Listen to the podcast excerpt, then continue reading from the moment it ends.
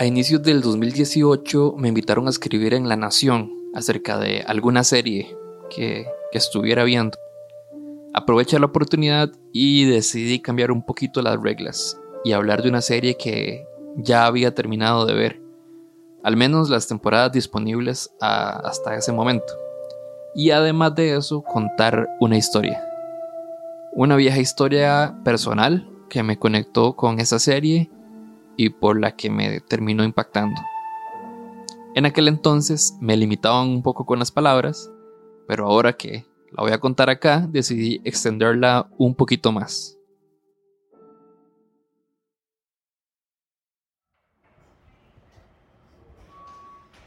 En agosto del 2017, cuando tenía 19 años, estuve a 5 minutos de morir.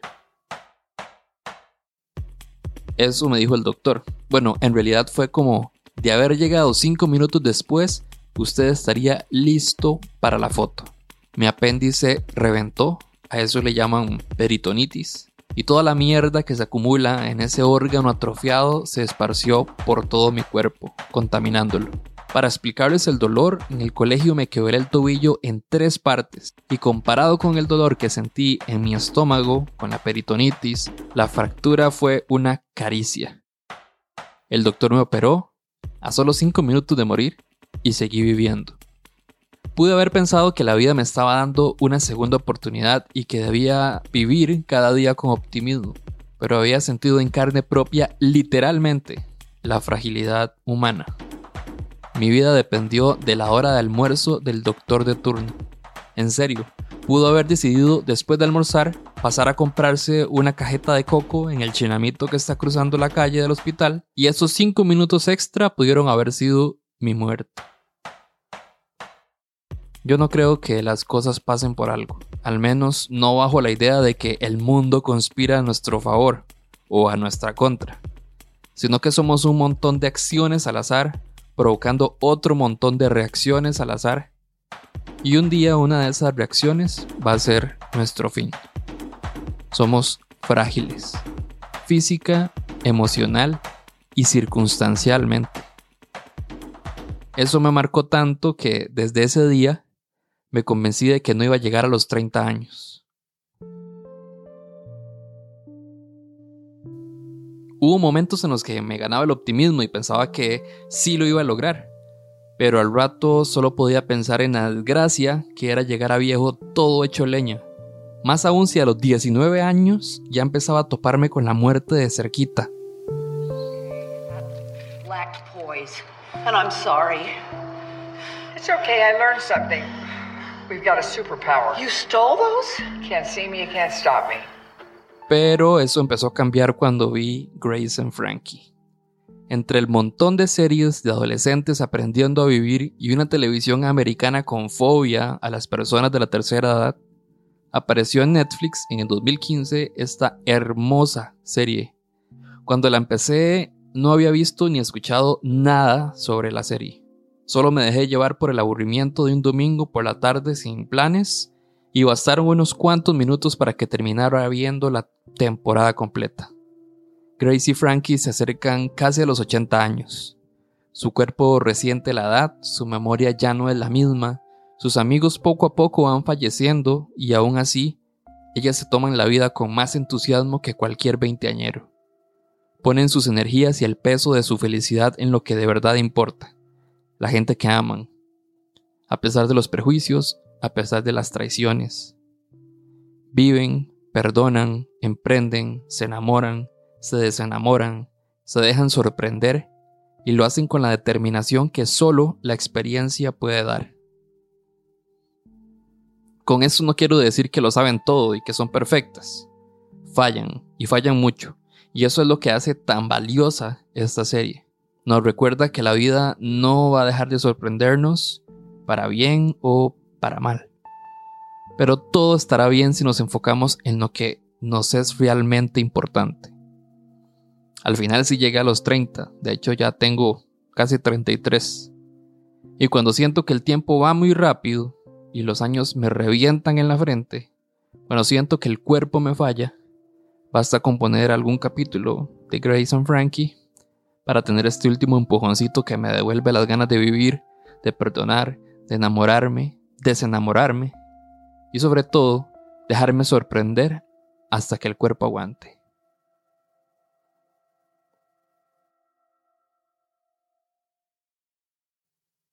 Decidí contarles esta historia para empezar el tema de nuestra fragilidad, a partir de distintas historias que van a escuchar ahorita. Algunas lamentablemente con finales menos optimistas que la mía, pero de la que podemos obtener y aprender muchísimo. Creo que hasta puede ser una manera de honrar a aquellos que ya no están con nosotros.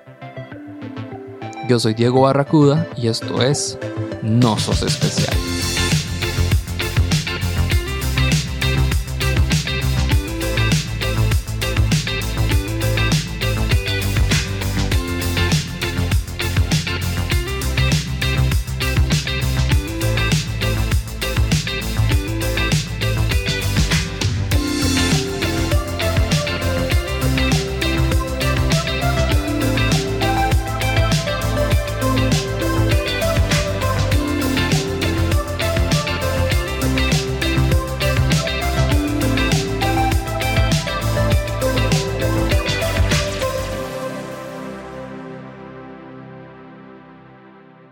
Este episodio está hecho un poco más al estilo clásico del podcast, de la primera etapa del podcast.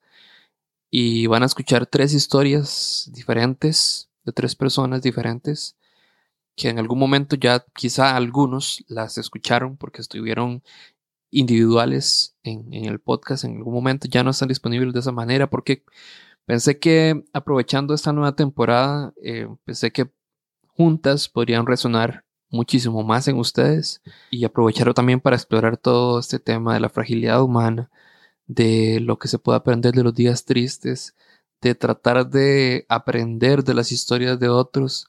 Entonces decidí reunir estas tres historias. Estaban enfocados en temas que pedí en algún momento con respecto a los días más tristes de, de la vida y los arrepentimientos más grandes. Entonces vamos a escuchar las tres historias. Bueno, cuando tenía como 12 años, mi abuelito se murió. Él y yo éramos súper, súper unidos. Y pues yo lo llevé bien. Además, uno a esa edad como que siento que a veces logra llevar mejor las cosas. No sé, personalmente yo sentí que pude entender que era un proceso de la vida y ya.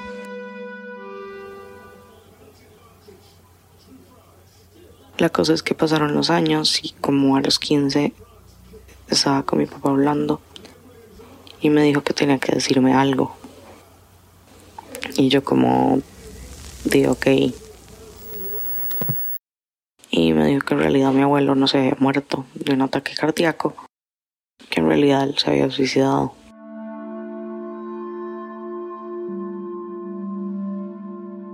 Pues obvio, yo con 15 años me quedé en shock, no dije nada. En serio, en el momento no pude procesarlo. Y por los años que siguieron tampoco. O sea, ¿cómo se supone que voy a llegar a contarle a una amiga que me siento mal por eso a esa edad? En ese momento la gente no era consciente de la salud mental y todo eso. Obvio iban a quedar traumatizadas seguro. Iban a actuar igual que yo, no iban a saber qué decir pasó como un año, un año y medio y tuve como un par de meses que estuve en depresión. Los meses más eternos de toda mi vida. Además, lo de mi abuelo era un tema que se volvió como un fantasma emocional que andaba cargando siempre. En ese tiempo que estuve así, empecé a pensar en cómo a mi papá le afectó seguro toda esa muerte de mi abuelo. Empecé como a darme cuenta porque él estuvo tan triste todos esos años y obvio era porque él tenía depresión.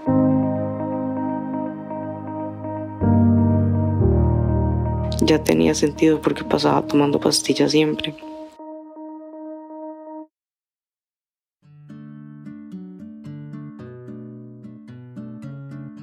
Terminaron esos meses de depresión, empecé a sentirme mejor. Igualmente llevaba esa carga emocional, pero lo manejaba de mejor manera.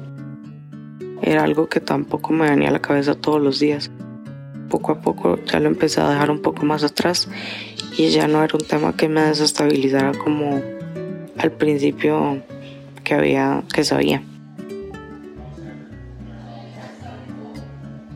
Luego entré a la universidad y bueno, como todos empezamos esa nueva etapa súper chiva, conociendo gente nueva. La verdad mi mente estaba muy enfocada en la U, que por fin estaba estudiando lo que tanto quería.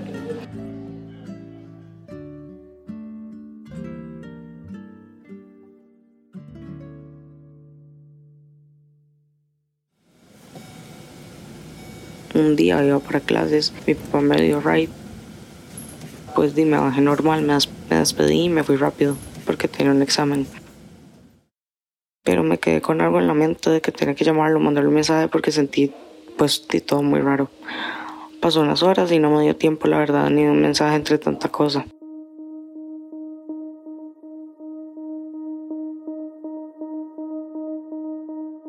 Pues al final recibí una llamada donde me decían que mi papá, pues di, había hecho lo mismo que mi abuelo.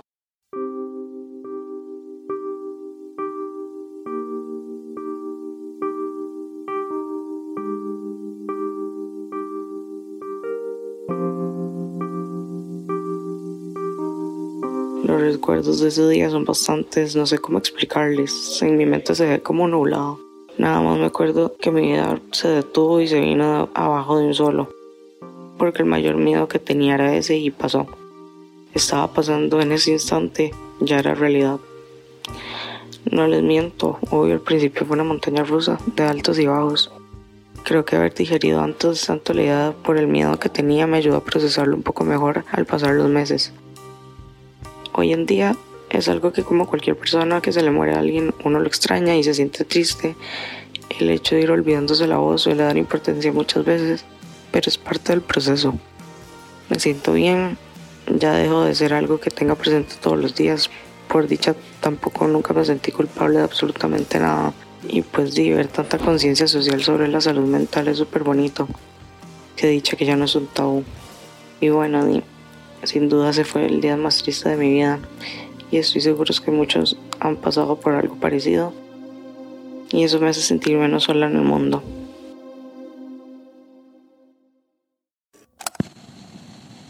Hola, mi nombre es Sofía y bueno, este es mi arrepentimiento número 7000, quizás uno de los más grandes. Y acción. Considero que durante la vida Mm, siempre existe esta frase del, ay, es que si yo hubiera, y por lo general, no siempre, la utilizamos cuando nos arrepentimos de algo, ya sea hace algo súper significante o no. Y bueno, mi hubiera, quizás en, la vida, comienza por, y si tan solo me hubiera puesto el cinturón. Em, hace un tiempo atrás y en aquel momento considerado un amigo, Di me pidió que le ayudara con unas fotos ahí como modelar para la marca de ropa urbana y, vestidos de baño que él tiene. Y bueno, yo estaba en la playa, entonces él aprovechando que, que sabía que yo estaba allí, pues me dijo como, mae, Sofía, ayúdeme eh, con estas fotos y nada, o sea, yo la recojo usted donde está y, y la vuelvo a dejar. Nada más es eso.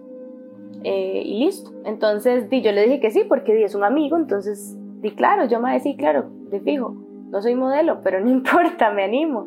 Entonces, claro, ya me recoge. Estaba solo y me había dicho que estaba con unas chicas, entonces di nada, cuando me recoge me dice, es que las chicas están en un súper aquí a la vuelta comprando divaras ahí para tomar. Y yo, ok, entonces me siento adelante, porque si es mi amigo, me voy a sentar como copiloto, no atrás, porque sería súper raro. Entonces, en fin, bueno, ya vamos a recoger a las chicas, ellas se sientan atrás y listo, en nada llegamos a la playa. Y entonces, cuando ya íbamos de regreso, yo le dije a mis amigos con los que estábamos en la playa que, que ya, que, que ya iba de regreso, así que, que me esperaran un toque, que ya llegaba.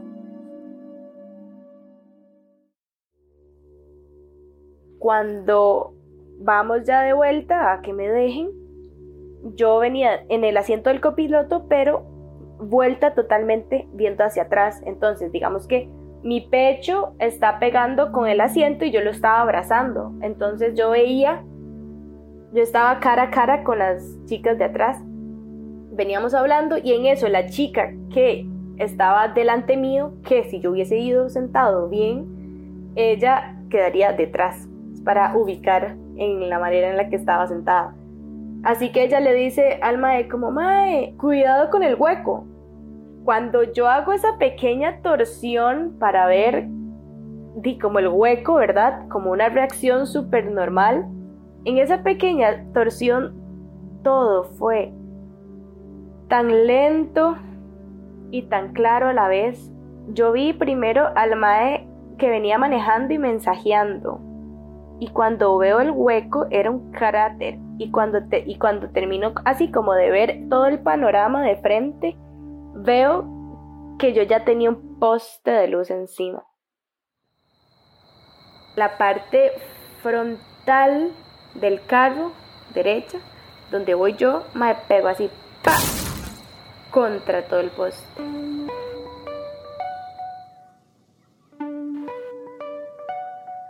Yo nunca había percibido el sonido y el movimiento de algo tan rajado como esa vez. yo volé, así pegué contra el parabrisas, lo quebré y ¡boom! me volví a sentar. Entonces, claro, ya como pasa todo, escuchar como eh, eh, todo se quebraba, digamos, los vidrios se quebraron, como se arrugó la, la carrocería, ¿verdad? Fue como un momento en el que yo dije, Mae, hijo de puta, acabamos de tener un accidente. Entonces yo abro los ojos ya cuando, ¿verdad? Pasa todo como en microsegundos. Y, me empiezo a ver las manos y, los brazos y las piernas, ¿verdad? Y yo veía que todo bien. Sin embargo, veía que en el shirt me caían como gotitas de sangre que venían de la cara. Entonces yo dije, madre, me voy a tocar para ver.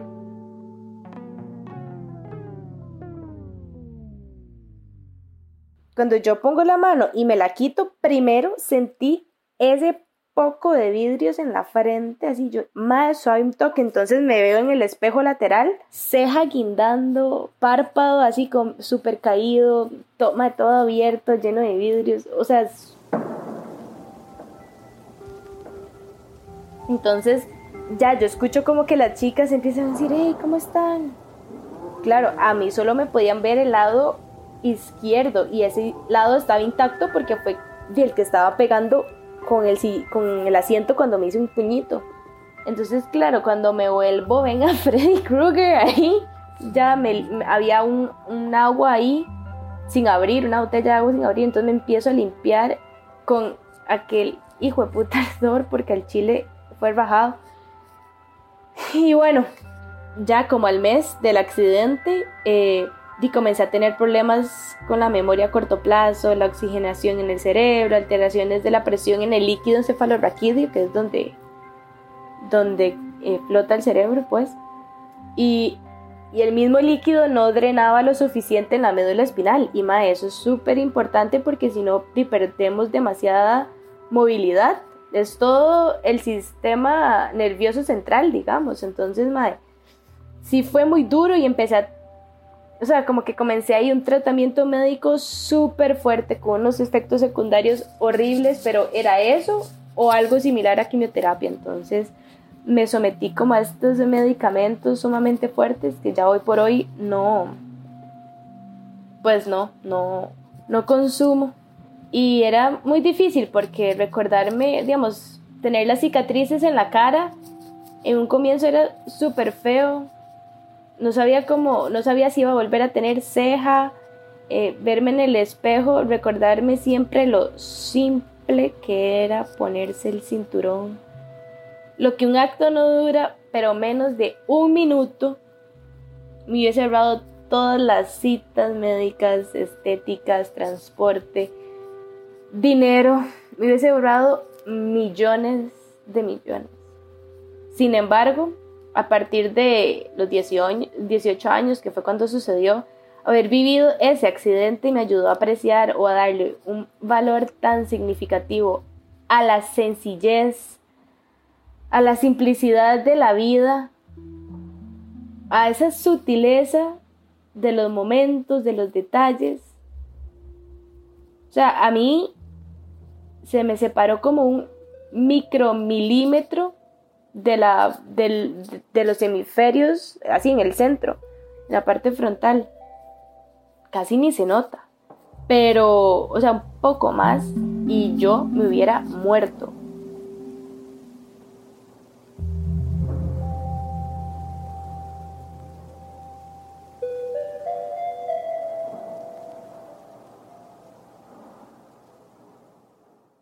Pero bueno, fue un giro totalmente eh, positivo después porque aprendí a valorar la vida, a la gente de calidad.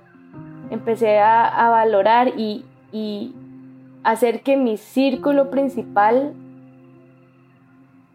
fuese así de calidad. Y empecé a asumir retos que me hicieran evolucionar mi funcionamiento como persona individual y como colectivo.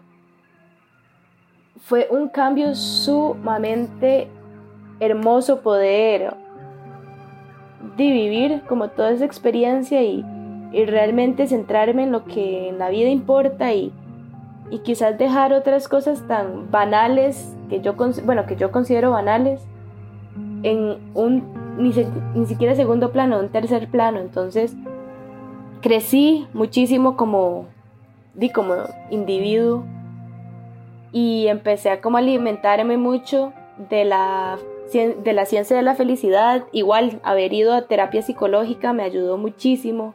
Eh, otras terapias alternativas también. Así que fue un gran aprendizaje. Y por favor, pónganse el cinturón.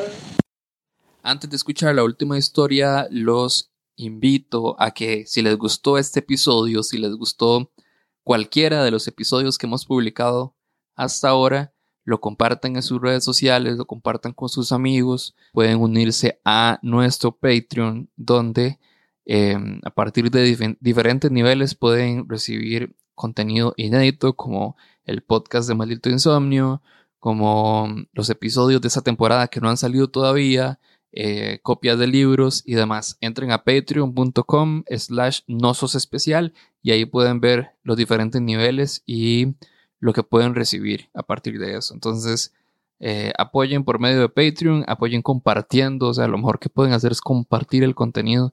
Eh, entonces, les agradezco mucho y vamos a la última historia. Comienza más de 13 meses atrás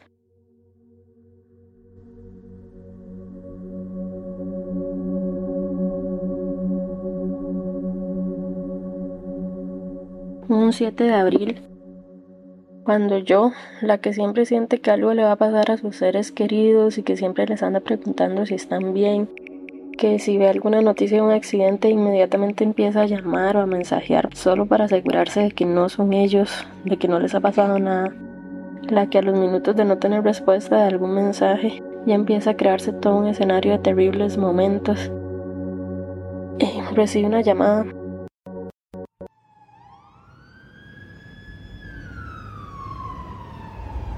Yo ya había visto las fotos del accidente. Yo ya había leído que había un muerto y claramente había reconocido el carro de las fotografías. Pero me había hecho la loca para no aceptar la realidad de que la persona accidentada y quizás hasta la persona muerta podría ser alguien cercano a mí. Decidí ese domingo en la mañana regañarme por tener siempre esos pensamientos, porque no quería aceptar la posibilidad de que por primera vez mi peor pesadilla se podía hacer realidad.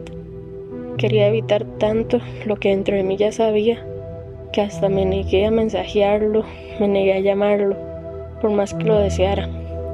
Y quisiera saber con todo mi corazón que él estaba bien. Reconocí el carro, el Ford vino que veía casi todos los días y que manejaba a su amigo, mi compañero de trabajo. Y reconocía totalmente la ruta, estaba cerca de su casa y era muy común de ellos pasar las noches juntos y regresarse a las casas cuando empezaba a ser la madrugada para descansar. Cuando yo ya llevaba horas durmiendo, por supuesto.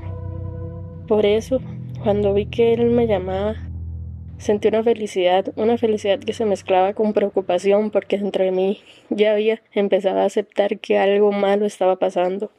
Quizás simplemente me quería hablar y decirme que todo estaba bien. Lo menos que quería escuchar era al otro lado la voz de su hermana, diciéndome lo que yo me había negado desde horas atrás a aceptar, que mi mejor amigo falleció en la madrugada por un accidente.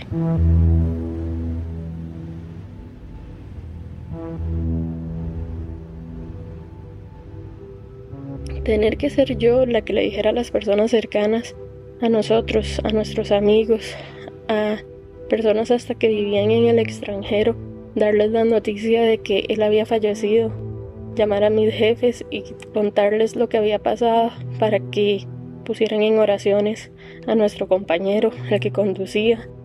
Me distrajo por unos minutos de la realidad que estaba empezando a vivir, de la realidad que aún no quiero vivir. Y no es exactamente ese el momento más triste, porque era solo el principio de todo lo que ha sido una montaña rusa de emociones.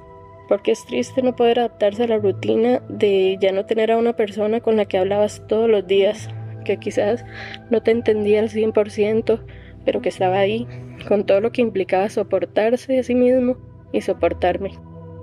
El momento más triste es cuando ni entre nuestro grupo de amigos nos podemos comprender. No podemos comprender lo que el otro está pasando porque para cada uno él estaba de maneras diferentes.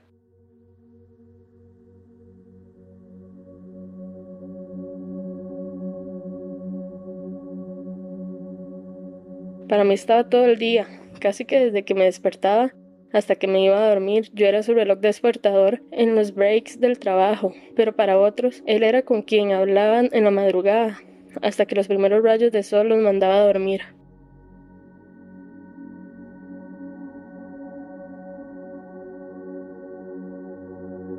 Es triste cuando intento darle ánimo a quien manejaba, cuando lo chocaron, cuando todo pasó, y saber que lo que yo diga no va a ser suficiente, porque hay tanto pesar en él que no va a haber vidas suficientes para poder cargarlas. Pero el momento más triste es cuando ocupo urgentemente hablar con él, cuando me siento sola y él no está, y simplemente no va a estar más para contestar mis llamadas o mis mensajes. El momento más triste de mi vida empezó un 7 de abril, cuando perdí a mi mejor amigo.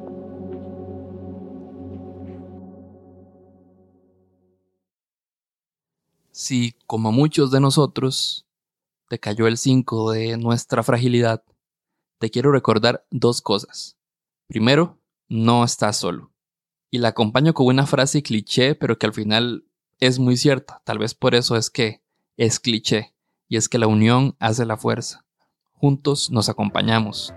Y segundo, por supuesto, no sos el primero, ni serás el último, porque no sos especial.